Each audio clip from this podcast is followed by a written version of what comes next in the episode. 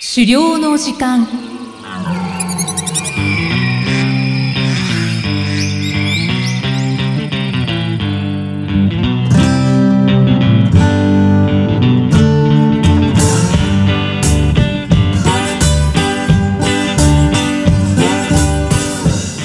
こんにちは、漁師の藤井久人です。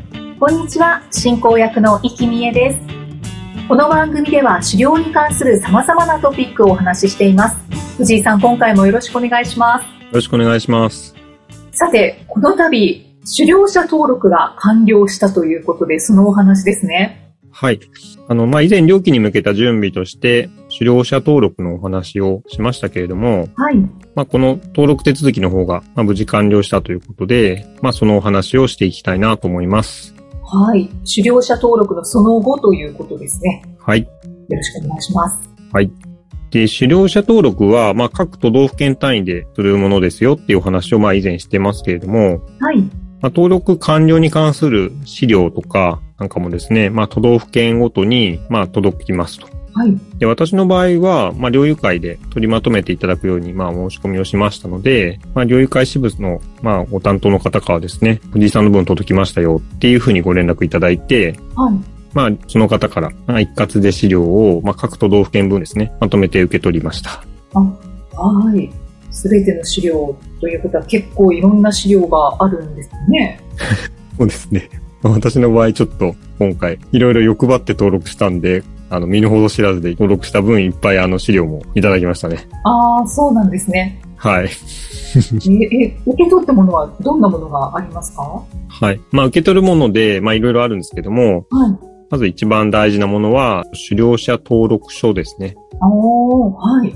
まあ、これはあのどの都道府県で、あの、どの区分の両方で狩猟者登録を受けているのかっていうことを証明してくれる文書で、うん、狩猟中はこれをいつも携帯しておく必要があるという大事なものです。そうなんですね。大事ですね。うん。また、あの、狩猟者記章というですね、まあ、狩猟者登録をしていることを表すために、こう、つけるバッジっていうのもありまして、はい。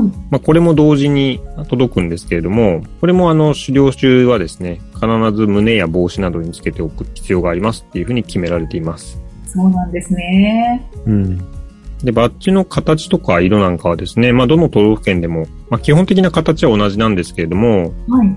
都道府県によって、まあ、私複数の都道府県で登録したんで、まあ、いろいろあるんだなと思って見てたんですけど、ああ、まあ、都道府県によっては、その独自のイラストなんかが、まあ、追加されてたりとか、まあ、その都道府県で特にこう、なんか、アピールしたいような何かがあれば、そのイラストが追加されてるみたいなこともあるみたいですね。へえ、うんそれぞれカラーがあるんですね。うん。まあ、すごいシンプルなとこもありますけどね。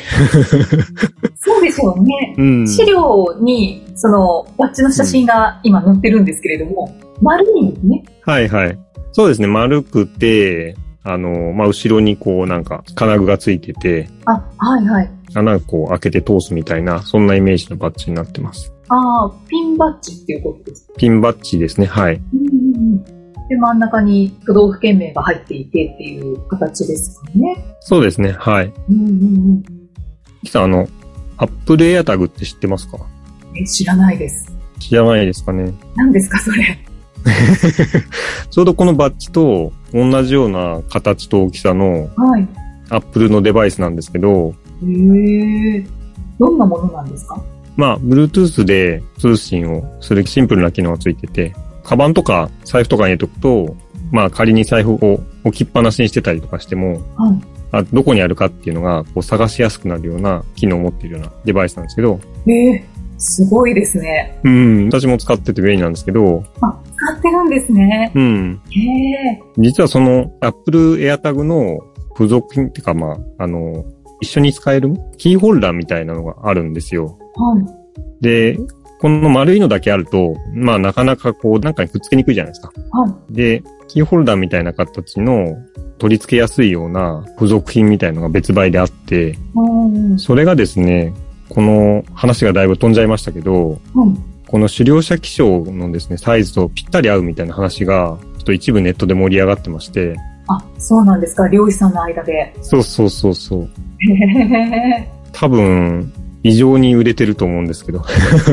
あのキーホルダーが。あこの狩猟者記章を、うん。この Apple AirTag のキーホルダーにくっつけて、うん。それを持参すれば、そうそうそう。まあ、キーホルダーとしてその記章を持てるねっていうことです ね。ありがとうございます。素晴らしいまとめをしていただきましへえあ、じゃあ、た。そうそうそう。漁師さんはそのキーホルダーをたくさん持ってる人がいるかもしれないです ね。そうですね。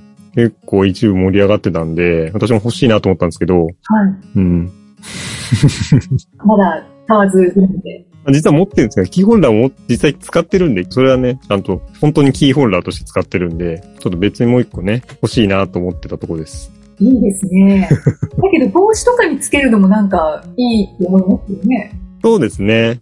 言われてみれば漁師さんみんななんかいろいろバッチつけてるなって、今思えば、はい、思うんですけど。うんうん、うん。そうですか。あ他にもバッジをつけてるんですね。そうですね。まあ、別になんかファッションみたいなもんじゃないんですけど、まあ必ずつけなきゃいけないっていう非常に大事なバッジなんですけど、そうですよね。うん。まあ逆にそういう遊びもね、あると面白いなっていう、はい、話でした。 はだいぶバッチで 余談しちゃいましたけど、あと、あれですね。狩猟者登録した時にいただくものっていうことをちょっと順々にまたお話ししていきたいと思いますけれども、い。はい、お願いします。で、狩猟者登録証と、その狩猟者記章と、で次に重要なのは、鳥獣保護区等一図っていう、ちょっと名前がまどろこしいですけども、まあ、通称ハンターマップって呼ばれる地図なんですよね。おお。で、これはあの都道府県内での狩猟に関わる規制状況がわかるような記載がされている地図で、はい。まあ、例えば、こう、狩猟が原則禁止されているような、鳥獣保護区とか、まあ、それが、あの、どの地域に指定されているかっていうのが、地図の上でわかるようになったりとか、はい。あと、特定領具使用禁止区域といって、はい。